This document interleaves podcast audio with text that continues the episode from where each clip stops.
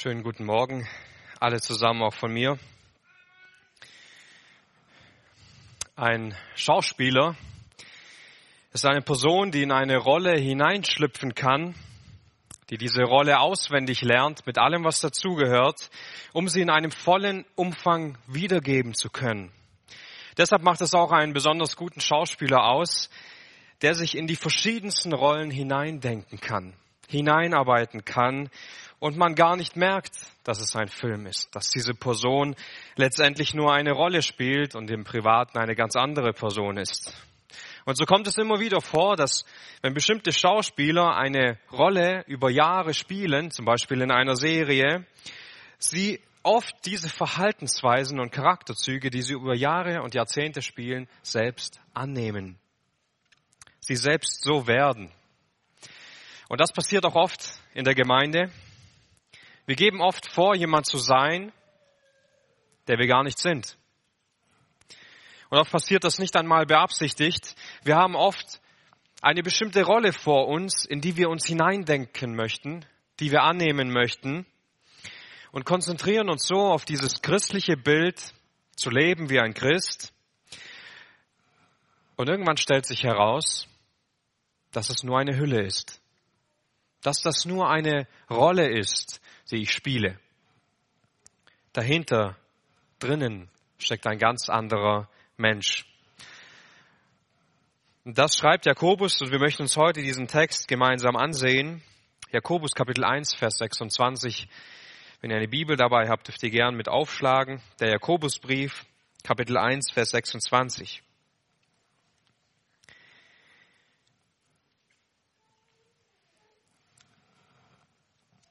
Wenn jemand meint, er diene Gott und zügelt nicht seine Zunge, sondern betrügt sein Herz, dessen Gottesdienst ist nichtig. Bevor Jakobus zu diesen Worten kommt, hat er bereits vorher einige sehr wichtige Dinge gesagt, an die ich uns kurz erinnern möchte. Er erzählt uns zuerst, dass den Zorn, den wir im Herzen haben, dass wir diesen Zorn nur überwinden können, wenn das Evangelium sich in unserem Herzen, in unserem Leben ausbreitet und wenn wir es annehmen, dieses Wort der Sanftmut, das in uns wirkt. Nur so kann der innere Zorn, der in unserem Herzen ist, ausgetrieben werden. Anschließend erklärt Jakobus dann, dass wir das Wort Gottes nicht nur hören sollen, wir sollen nicht nur Hörer sein und uns dadurch selber betrügen, sondern wir sollen unsere Sündhaftigkeit erkennen. Wir sollen Buße darüber tun. Wir sollen uns von Gottes Wort von innen heraus verändern lassen, indem wir Täter des Wortes sind. Und jetzt will Jakobus uns allen helfen, dass wir verstehen, wie ein wahrer Gottesdienst im Leben aussieht. Und damit meint er nicht den Gottesdienst Sonntagmorgen, wo wir alle hier gemeinsam sind, sondern er meint unser Leben, unseren dauerhaften Gottesdienst. Denn unser ganzes Leben sollte ein Gottesdienst sein.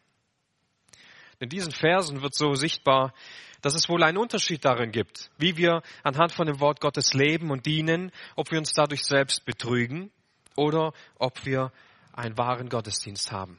Und damit wir dieses Prinzip verstehen, möchten wir uns heute drei Hauptpunkte ansehen. Der erste Punkt ist, wahrer Gottesdienst geschieht im Herzen. Wahrer Gottesdienst geschieht im Herzen. Jakobus beginnt zunächst diese Verse mit den Worten, wenn jemand meint, er diene Gott. Und wenn wir dieses Wort dienen hier betrachten, scheint es klar zu sein für uns, nicht wahr? Meine Bibel, sie verwendet oft dieses Wort dienen im Alten Testament etwa 280 Mal, im Neuen Testament über 90 Mal.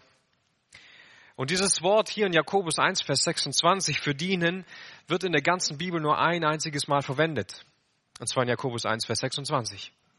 Es ist ein anderes Wort, das nur ein einziges Mal in dieser Bibel vorkommt. Und das ist nicht das gewöhnliche Wort für Dienst, Diener oder Dienen, was auf Gottesdienst oder auf wahre Frömmigkeit und Gottesfurcht hindeutet, dass wir Gott dienen, sondern es meint eine Äußerlichkeit. Es meint Kultgegenstände, Zeremonien, Traditionen, Rituale. Es zeigt also ein Handeln nach außen hin und nicht, was dahinter steht. Wenn Jakobus also sagt und meint, dass er dieses Wort dienen gebraucht, dann sagt er damit, du denkst Du verehrst Gott mit dem, was du tust, mit deinem äußeren Handeln, aber dein Reden, deine Zunge zeigt das Gegenteil. Es zeigt es nicht. Wenn das so ist, dann ist dein Gottesdienst wertlos. Das sind nur äußere Zeichen, die du in deinem Leben hast, die nicht wirklich eine besondere Einstellung von dir fordern oder eine besondere Überzeugung in deinem Leben, damit du sie ausführen kannst. Jakobus sagte also, du denkst, du dienst Gott wirklich mit dem, was du tust? Schau doch mal, wie du redest. Schau dir deine Worte an. Du betrügst dich.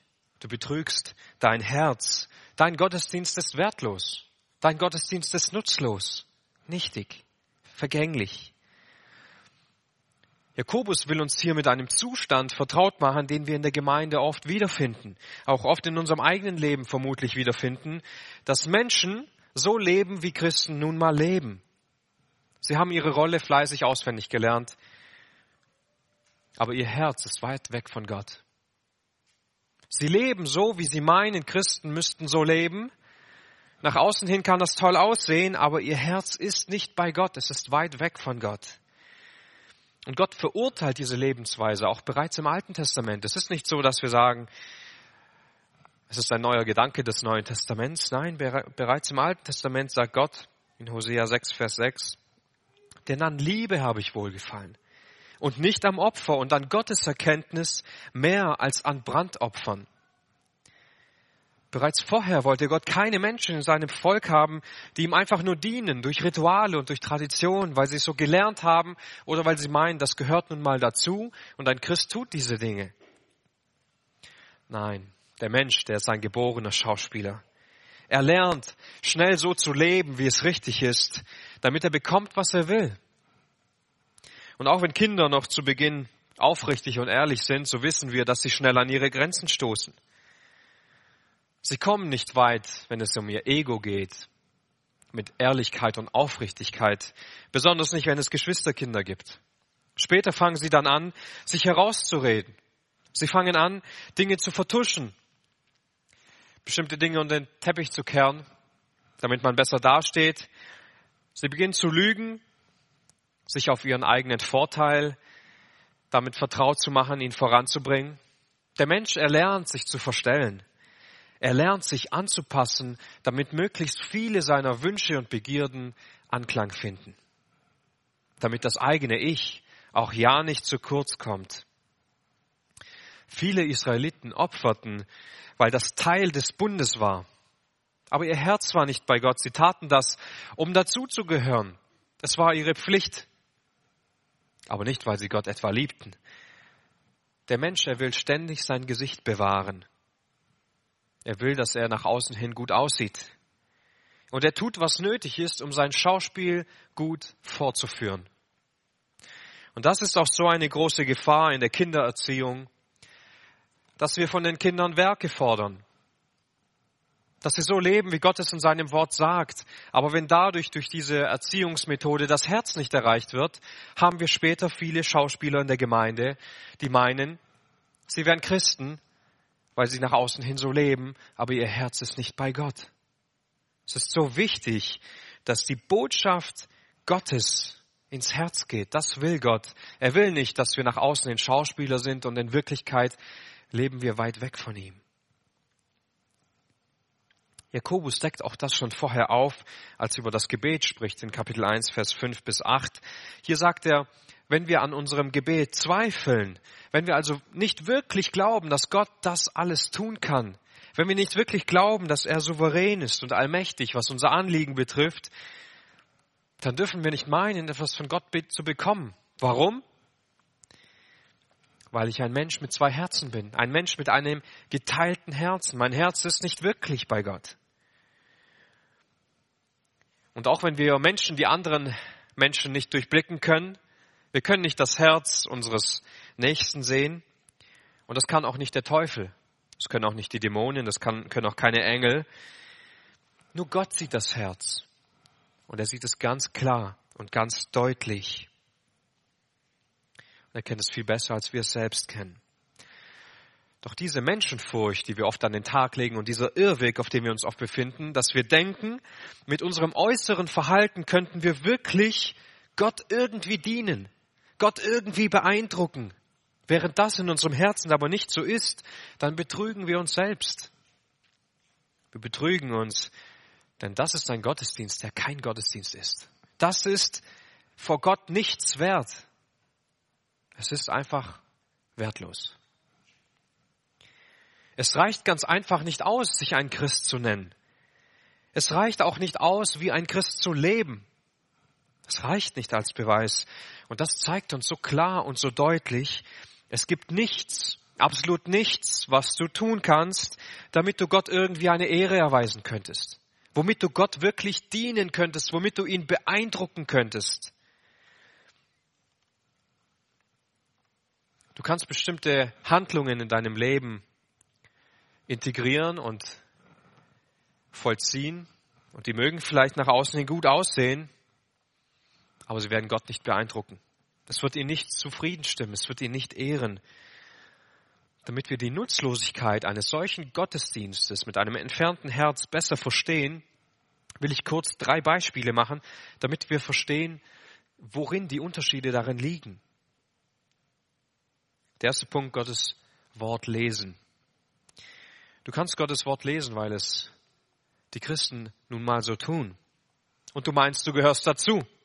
Und ja, es ist wundervoll, dieses schöne Wort auch zu lesen und darin zu studieren, weil uns dadurch die Augen geöffnet werden, weil wir mehr über Gott erfahren. Es ist gut.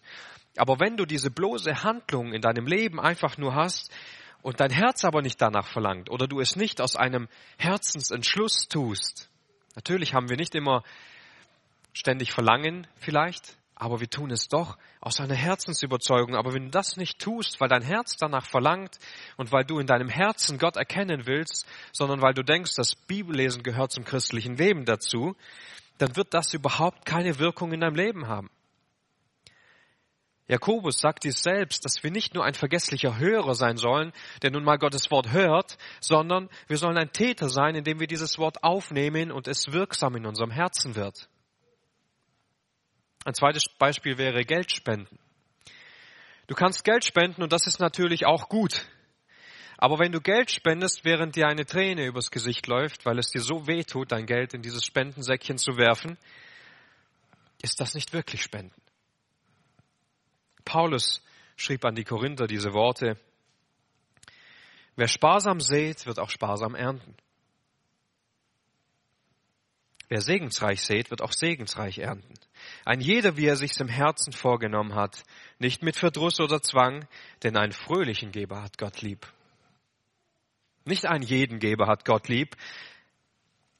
Wenn du in deinem Herzen gar nicht spenden willst, es aber aus Gewohnheit tust, aus Zwang, aus schlechtem Gewissen, dann ist deine Spende im geistlichen Sinn wertlos. Aber Gott liebt es, wenn wir uns daran freuen, anderen Menschen etwas Gutes zu tun. Er liebt es, wenn wir uns freuen, dass ärmere Menschen, denen es schlechter geht als uns, etwas zu essen haben. Wenn das Geld, das wir abgeben, ihnen eine Hilfe ist. Wenn dadurch Bibeln in andere Sprachen gedruckt werden können, wenn sie verteilt werden können. Wenn Gottes Reich gebaut wird, wenn das Wort Gottes in die Menschheit hinausgeht und dadurch Menschen zum Glauben kommen, wenn sie uns daran erfreuen und ein fröhliches Herz an Gott selbst haben und deshalb unser Geld abgeben, dann hat das einen Wert. Weil wir es mit dem Herzen tun. Und Jesus selbst sagt bereits in der Bergpredigt, als er über Wohltätigkeiten spricht, dass die linke Hand nicht wissen soll, was die rechte tut. Das ist ziemlich schwierig umzusetzen für uns. Aber was er damit sagen will, ist, dass wir das nicht für andere Menschen tun, damit andere Menschen uns dabei nicht sehen müssen, sondern wir tun das für Gott und nicht für Menschen. Und weiter sagt Jesus, und dein Vater, der im Verborgenen sieht, er wird es dir vergelten. Auch wenn es kein Mensch sehen kann und oft auch die Menschen nicht sehen sollten, weil es etwas mit unserem Ego anrichtet, Gott sieht das Verborgene. Er sieht das, was Menschen nicht sehen, und zwar das Herz hinter einer Spende. Und wenn du so spendest, dass es vielleicht niemand sieht, darfst du wissen, Gott sieht es. Und du kannst Gott mit deiner Spende nur ehren, wenn dein Herz ein spendendes Herz ist. Das ist wertvoll vor Gott. Aber einfach nur Geld zu spenden, weil es auch die anderen machen, das ist nicht wertvoll. Das ist nichts, was Gott beeindrucken könnte. Ein drittes Beispiel dafür wäre beten. Jesus selbst sagt, wenn du betest, dann tu es nicht wie ein Heuchler, wörtlich wie ein Schauspieler, der das auf den Straßen tut, um gesehen zu werden. Oder vielleicht, um deine Tradition durchzuführen. Fleißig jeden Tag beim Essen zu beten, einfach weil man so gelernt hat, ohne dass das Herz dankbar dafür ist, ohne dass das Herz Gott dafür Ehre und Preis geben will. Oder um dein Gewissen zu beruhigen. Oh nein, du bist eingeschlafen und hast vergessen zu beten. Dann mache ich es morgen zweimal.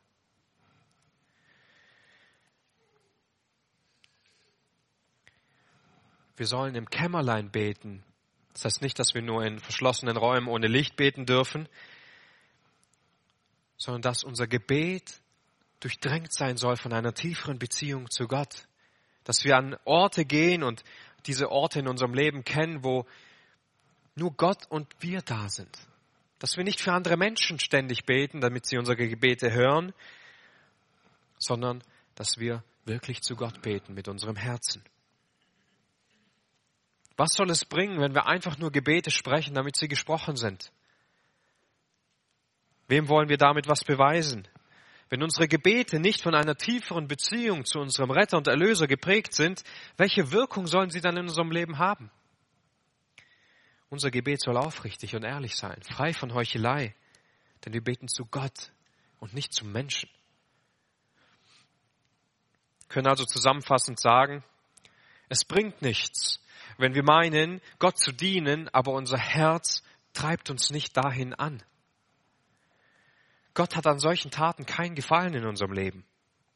Aber es gefällt Gott sehr wohl, wenn unser Herz ihm gehört. Es gefällt ihm, wenn wir ihn lieben, wenn unser Verhalten verändert und beeinflusst wird von dieser Liebe zu Gott. Und Jesus macht dies sichtbar, als er mit einigen Juden diskutiert über das wichtigste und größte Gebot. Und er zitiert aus dem Alten Testament. Du sollst den Herrn, deinen Gott, lieben. Aus deinem ganzen Herzen, aus deiner ganzen Seele und aus deinem ganzen Verstand und aus deiner ganzen Kraft. Was ist das wichtigste und größte Gebot? Nicht Opfer zu bringen, nicht irgendwelche Gesetze einzuhalten. Was Gott am wichtigsten war für sein Volk, nicht durch Jesus im Neuen Testament, sondern auch schon im Alten Testament war, er wollte das Herz der Menschen. Er wollte, dass sie ihn lieben.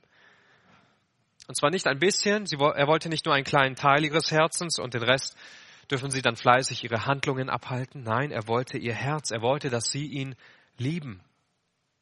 Mit ganzer Kraft, mit allem, was möglich ist.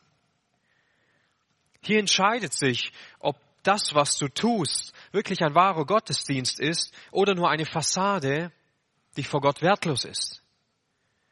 Wie schade wäre es, wenn wir am Ende unseres Lebens feststellen müssen, dass hinter dieser Fassade nichts steckte. Aber wie erkennen wir nun, ob wir das, was wir tun, die Art und Weise, wie wir leben, das wirklich für Gott ist und vor Gott wertvoll ist oder ob es nur eine Fassade ist, mit der wir uns selbst betrügen. Und das bringt uns auch zum zweiten Punkt der Predigt, Selbstbetrug am Herzen erkennen. Jakobus hat bereits schon vorher über Selbstbetrug gesprochen. In Kapitel 1, Vers 22 hat er darüber gesprochen, dass wenn wir Gottes Wort hören, es aber nicht aufnehmen und es dadurch auch nicht wirksam wird in unserem Leben, wir uns dadurch selber betrügen. Aber jetzt spricht er über einen ganz anderen Aspekt, wenn wir nach außen hin so leben, als würden wir Gottes Wort ausführen, indem wir gute Taten haben, Handlungen, religiöse Vorstellungen ausleben, als seien wir gottesfürchtig oder gottverehrend, aber es ist keine Reinheit in unserem Herzen da, dann betrügen wir uns auch selbst. Es gibt einen Test. Es gibt einen Test, wie wir das testen können. Durch unser Reden. Jakobus sagt, und wer seine Zunge nicht zügelt, das ist der Test. Was bedeutet es, seine Zunge zu zügeln. Ich glaube, ich muss das nicht wirklich weit erklären, damit wir verstehen, dass wir durch unsere Zunge viel Schaden anrichten können. Nicht wahr? Wie viel wurde bereits zerstört durch Worte, die gesprochen wurden? Wie viele Familien, wie viele Ehen wurden zerstört? Wie viele Beziehungen zu Kindern und Eltern wurden zerstört und kaputt gemacht durch Worte, die gesprochen wurden? Wie viele Beziehungen unter Geschwistern, wie viel Streit ist entstanden durch Worte? Wie viele Beziehungen unter Freunden, wie viele Freundschaften sind kaputt gegangen durch Worte, die gesprochen wurden? Wie viele Gemeinden sind durch Worte in die Brüche gegangen? Spaltungen durch Worte. Übrigens meistens ging es um Worte, wenn die Gemeinden sich gespalten haben. Jakobus spricht etwas weiter in diesem Brief sehr deutlich über die Zunge und über Worte. Und er sagt, dass die Zunge nur ein kleines Werkzeug ist, das eine unglaublich große Wirkung hat. Und er sagt, dass die Zunge wie ein kleines Streichholz ist, ein ganz kleines Feuer, das einen riesigen Wald in Brand stecken kann.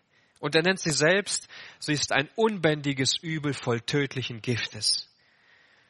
Wegen gesprochener Worte wurden Kriege geführt, mussten Menschen sterben. Worte haben eine unglaublich große Wirkung. Wie oft haben wir schon schlecht über andere Menschen geredet, nicht wahr? Schau einmal zurück in dein letztes Jahr und leg all deine Worte, die schlecht waren, auf eine, auf eine Waage. Wie oft hast du gelästert über die Schandtaten anderer Menschen? Egal, ob es wahr ist oder nicht. Wie oft hast du gelästert? Und beim Lästern geht es nicht darum, ob die Person davon weiß, dass ich es weiß und mit anderen darüber rede. Es geht auch nicht darum, ob die Person dabei ist oder nicht. Sobald ich eine Person in ein schlechtes Licht rücke, sündige ich. Sobald ich etwas von einer Person hervorhebe, das nicht gut war, egal ob das der Wahrheit entspricht oder nicht, sündige ich. Sobald ich eine Sache über eine Person weitererzähle, die dieser Person schadet oder sie ein schlechteres Licht rückt, habe ich gesündigt. Wenn ich ein Problem mit einer Person habe, von einer Sünde weiß, von irgendetwas weiß, dann darf ich ganz alleine zu dieser Person gehen und das unter vier Augen ansprechen. Und sobald ich einer weiteren Person davon erzähle, außer es ist unbedingt notwendig, und notwendig wäre es nur, um Leben zu retten, sündige ich damit. Wie oft hast du Menschen verletzt durch Worte? Worte, die du gesprochen hast. Vorwürfe, die du jemandem gemacht hast. Witze, die nicht angebracht waren. Gerüchte, die du in die Welt gesetzt hast oder die du weitererzählt hast, ohne die Wahrheit zu kennen. Wie oft hast du über unnütze Dinge gesprochen? Über weltliche Dinge, die weder dir noch deinem Gegenüber etwas gebracht haben? Wie oft hast du Worte gebraucht, die schändlich und schmutzig waren? Worte, die wir nicht gebrauchen sollten, weil sie ein dreckiges Mundwerk zeigen. Wie oft hast du Beschimpfungen, Verleumdungen ausgesprochen? Und wie oft hast du unter dem christlichen Deckmantel Gemeinde mit anderen Christen wieder über andere Menschen gesprochen? Und dich dabei sicher gefühlt und gedacht, es wäre etwa eine geistliche Gemeinschaft. Das ist keine geistliche Gemeinschaft, wenn wir mit Menschen wieder über andere Menschen reden. Es geht ja um die Gemeinde. Wie oft haben wir unser Mundwerk auf eine Art und Weise gebraucht, mit der wir Gott nicht verherrlicht haben, die vielmehr gezeigt hat, dass etwas in unserem Leben nicht stimmt. Und Jakobus sagt, wer sich im Wort nicht verfehlt, wer im Wort, durch seine Worte nicht sündigt, er ist ein vollkommener Mann. Er ist fähig, seinen ganzen Leib im Zaum zu halten. Jakobus zeigt also auf der einen Seite, dass es möglich ist für einen Christen, seine Zunge im Zaum zu halten. Denn das zeigt unseren wahren Gottesdienst, aber auf der anderen Seite zeigt auch, wie zerstörerisch und wie schwer es ist, das zu tun. Dabei ist das Problem nicht die Zunge. Das Problem ist nicht der Mund.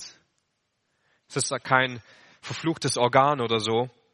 Es sind Bestandteile des Körpers, so wie Gott es geschaffen hat.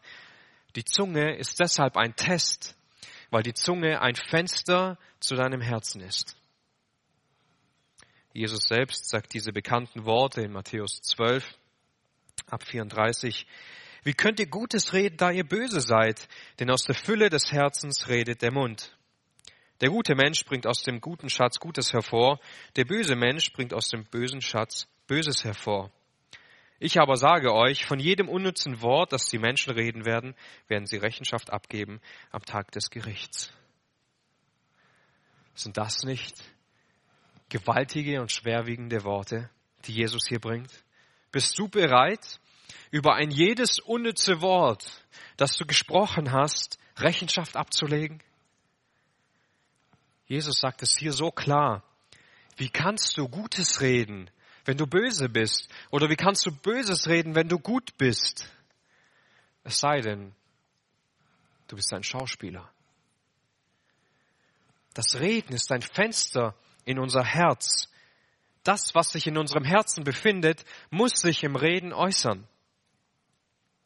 Es gibt kein Wort, das Gott nicht gehört hätte. Es gibt kein Wort, von dem Gott nicht wüsste, dass du es gesagt hast. Es gibt nicht mal einen Gedanken, den Gott nicht sehen könnte, wo du dich vielleicht mit Mühe und Not zusammenkneifen musstest, das nicht zu sagen.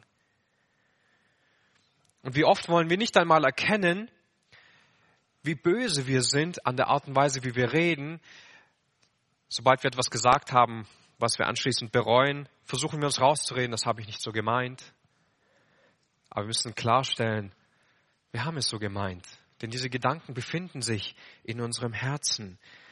An den Worten erkennt man jeden Menschen. Man erkennt, was in ihm steckt, wofür er sich interessiert, worüber er nachdenkt, worüber er sich Sorgen macht. Wenn du Zeit mit jemandem verbringst, dann wird es nicht lange dauern und du weißt, wer dir gegenüber ist. Du weißt, was ihn beschäftigt, was ihn interessiert, worüber er gerne nachdenkt, womit er seine Zeit verbringt. Und dein Gegenüber wird auch nicht lange brauchen und er weiß, wer du bist. Vielleicht kannst du jetzt sagen, oh, wenn das so ist, dann muss ich aufpassen, was ich sage. Ich muss besser auf mein Mundwerk achten, ich muss meine Zunge zügeln. Aber so ist das nicht, nein. Wenn du voll bist von einer Sache, dann redest du darüber. Wenn du voll bist von der Botschaft des Evangeliums von Jesus Christus, dann redest du darüber. Dann kannst du nicht schweigen, weil diese Botschaft in dir lebt und wächst und größer wird. Und das hat eine Wirkung in deinem Leben. Das wird an der Art und Weise, wie du redest, sichtbar werden. Sichtbar. Nicht nur für dich, auch für die anderen Menschen um dich herum. Bevor sich aber dein Reden verändert, muss sich dein Herz verändern. Das Problem liegt mal wieder im Herzen des Menschen und es wird am Reden sichtbar. Ob du andere Menschen nicht magst, ob du nur über dich selber redest, nur über dich selber nachdenkst. Und das deutet viel mehr auf ein ungläubiges Herz hin oder ein Herz, das sich deutlich auf Irrwegen befindet, als auf ein Herz, das etwa voll und ganz Gott gehört. Viele Menschen verwechseln äußere Frömmigkeit mit wahrer Liebe zu Gott. Denn wenn wir mal die Liste des christlichen Lebens, sage ich mal, so durchgehen nach außen hin, dann kannst du vieles tun. Du kannst in den Gottesdienst gehen, du kannst zu Hause deine Bibel lesen, du kannst sogar in die Bibelstunde kommen, du kannst zu Gott beten, du kannst Anbetungslieder singen, du kannst dein ganzes Geld spenden. Und trotzdem ist dein Herz weit weg von Gott. Du kannst alle diese Dinge tun und trotzdem ist dein Herz weit, weit weg von Gott. Und damit wertlos. Und wisst ihr, diese Art von Selbsttäuschung, die ist so fein gestrickt, dass wir sie von außen hin kaum erkennen können. Wenn es ein besonders guter Schauspieler ist. Und das ist auch nicht unsere Aufgabe, so etwas zu erkennen. Aber unser Reden offenbart dies. Irgendwann wird sichtbar an deinem Reden, wer du wirklich bist was in dir steckt, was sich in deinem Herzen befindet. Und es gibt noch zwei andere Fenster, die ich kurz erwähnen möchte, die uns zeigen ähm, oder uns überführen, ob wir diese Dinge wirklich aus Liebe zu Gott tun oder ob es nur eine Fassade ist, die wir uns aufgebaut haben. Zum einen der Umgang mit dem Wort Gottes und mit dem Gebet. Wenn wir Gottes Wort vor allem aus Liebe und nicht durch äußerlich Möglichkeiten in unserem Leben haben, dann werden wir alle Möglichkeiten und Gelegenheiten ausschöpfen, viel Zeit mit unserem Herrn zu verbringen. Viel Zeit darin zu verbringen, zu lesen und zu beten, weil wir Gott lieben. Denn es ist ganz einfach. Ich liebe meine Familie und ich verbringe sehr viel Zeit und sehr gerne auch Zeit mit ihnen. Aber ich weiß, dass es einige Verpflichtungen in meinem Leben gibt, die es mir nicht erlauben, rund um die Uhr Zeit mit ihnen zu verbringen. Ich habe Verpflichtungen auf der Arbeit und auch im Dienst in der Gemeinde, um die ich mich kümmern muss. Ich kann leider nicht die ganze Zeit da sein. Aber ich weiß, wenn ich Urlaub habe oder wenn ich einen freien Tag habe und ein freies Zeitfenster, dann verbringe ich viel mehr Zeit mit ihnen als sonst. Aber warum tue ich das? Weil ich sie liebe und weil es mich dahin drängt, Zeit mit ihnen zu verbringen und in sie zu investieren. Natürlich haben wir im Alltag immer wieder ein Zeitproblem, aber wenn du Urlaub hast, Wochenende, ein freies Zeitfenster, verbringst du dann viel mehr Zeit im Gebet und im Lesen der Bibel, weil du Gott so sehr liebst und weil dich diese Liebe zu ihm dahin drängt, mehr Zeit mit ihm zu verbringen? Oder hast du eher das Gefühl, es ist viel schwieriger, die Bibel zu lesen und zu beten, wenn ich Urlaub habe? Weil dein Alltag durcheinander gebracht wird.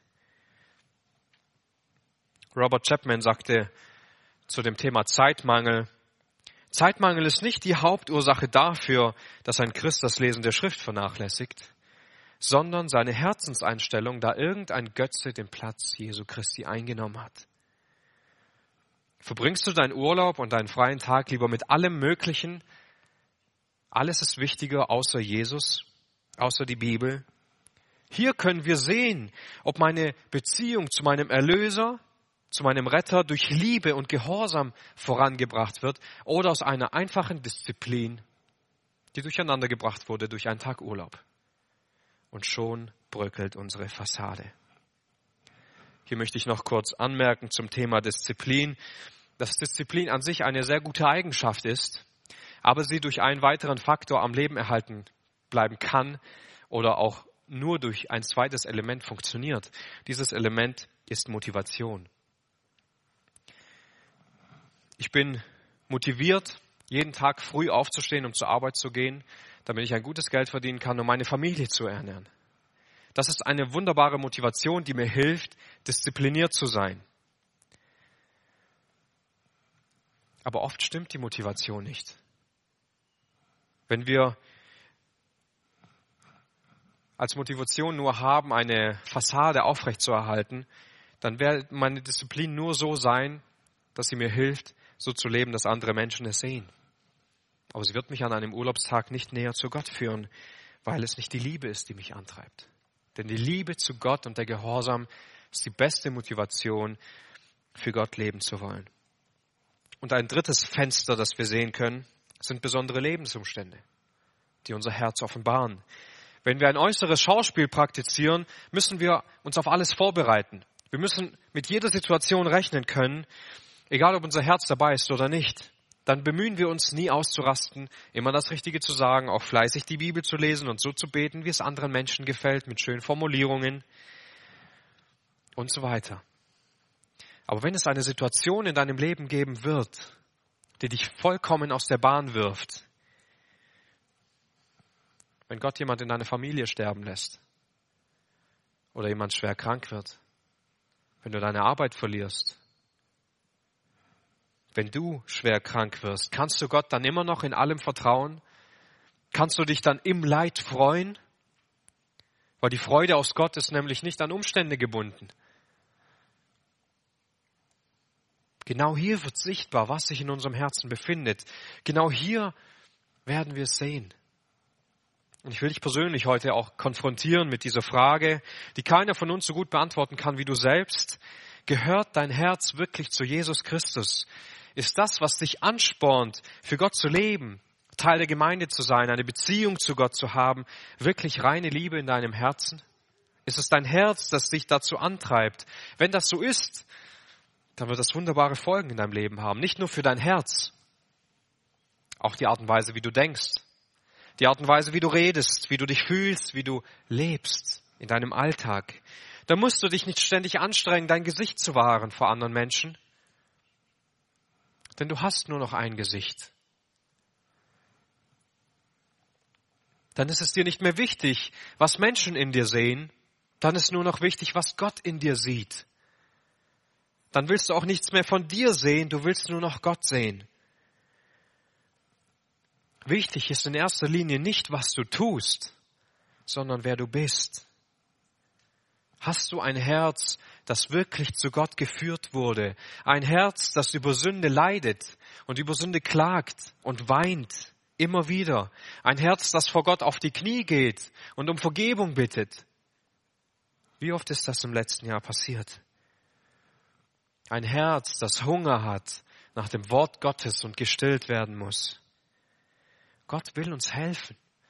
Er will nicht, dass wir uns selber betrügen.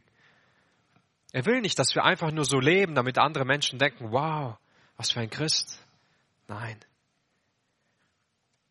Er will, dass wir ein reines Herz haben, das anerkennt, dass wir seine wundervolle Gnade im Leben brauchen. Dass wir sie brauchen jeden Tag neu. Dieses reine Herz kann nur Gott schaffen.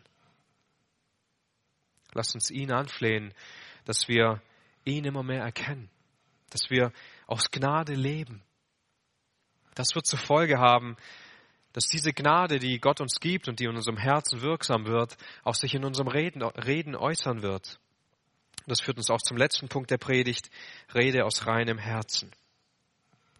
Wie kommen wir nun dahin?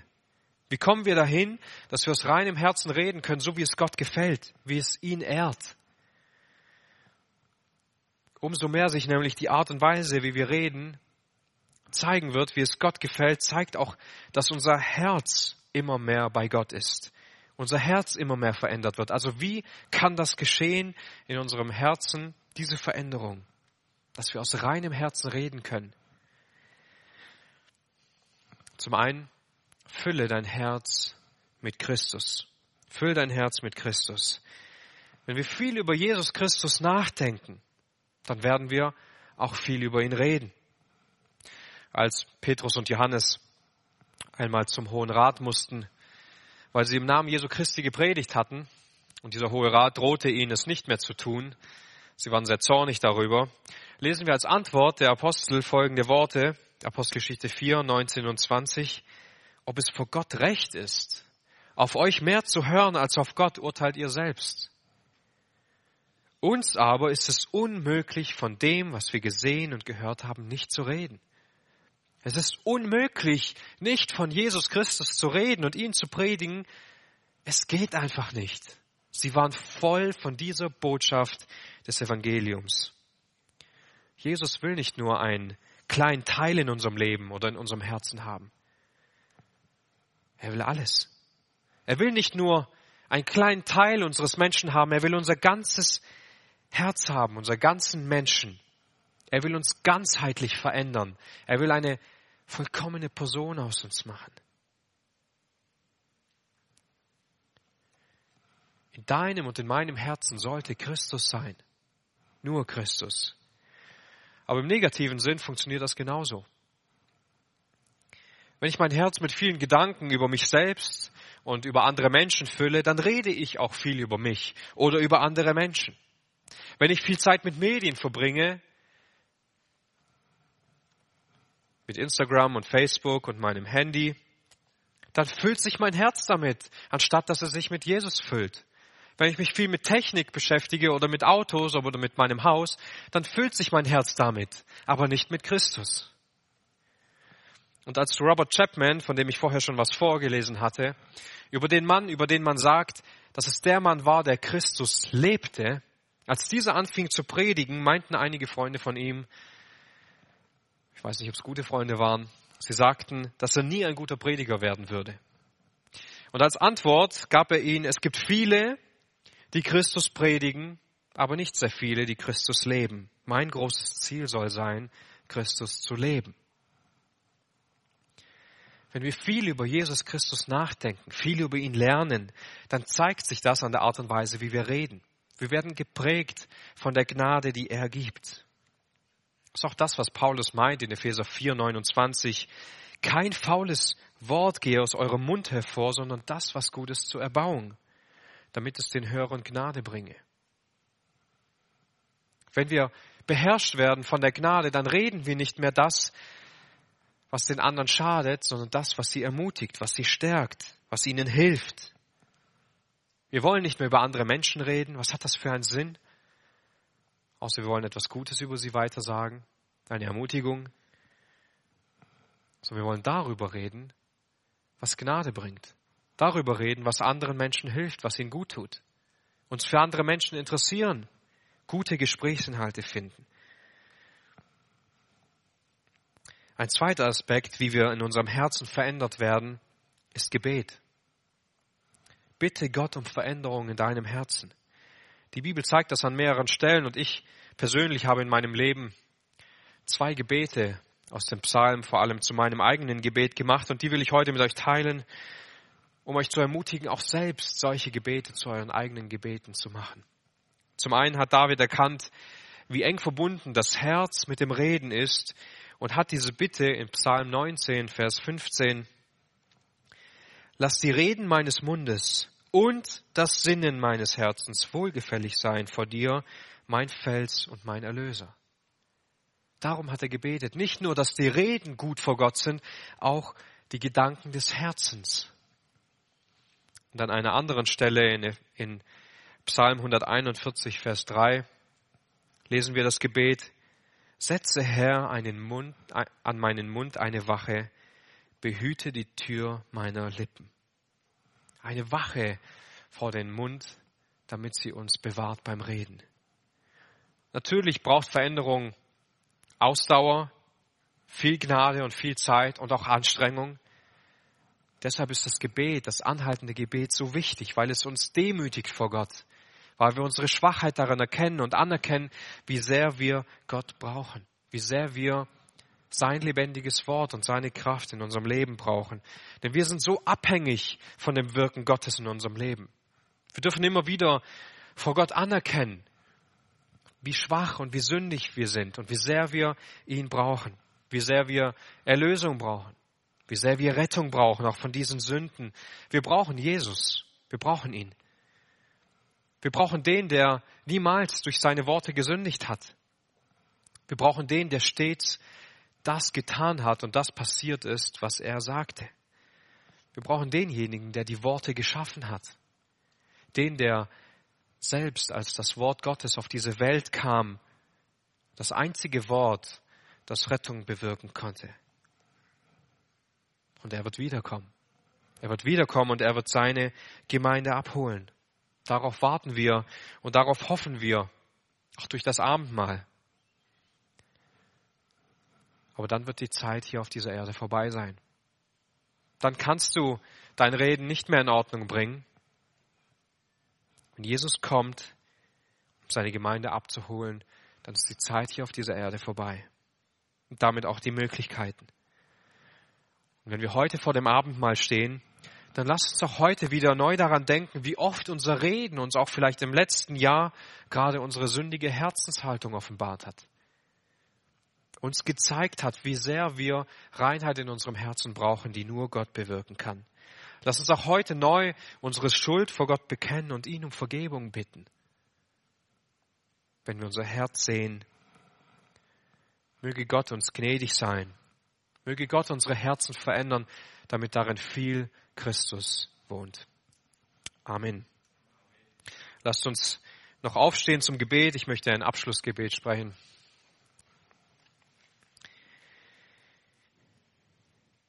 Herr Jesus Christus, wir sind dir so dankbar, dass du auf diese Welt gekommen bist, um die Lösung zu bringen für unser Problem. Wir danken dir, dass du als das vollkommene Wort in diese Welt gekommen bist, um dein Leben zu geben für uns Sünder. Danke, dass dein Blut geflossen ist und damit unsere Sünde bezahlt wurde. Danke, dass du uns deine Hand reichst. Danke, dass du uns neues Leben geben möchtest, dass du der Einzige bist, der unser Herz verändern kann. Und Herr, wir bitten dich darum, dass du nicht in erster Linie unser Reden veränderst, sondern unser Herz. Denn das wird unser Reden und unser Leben verändern. Und wir bitten mit David mit, Lass die Reden meines Mundes und das Sinnen meines Herzens wohlgefällig sein vor dir, mein Fels und mein Erlöser. Amen.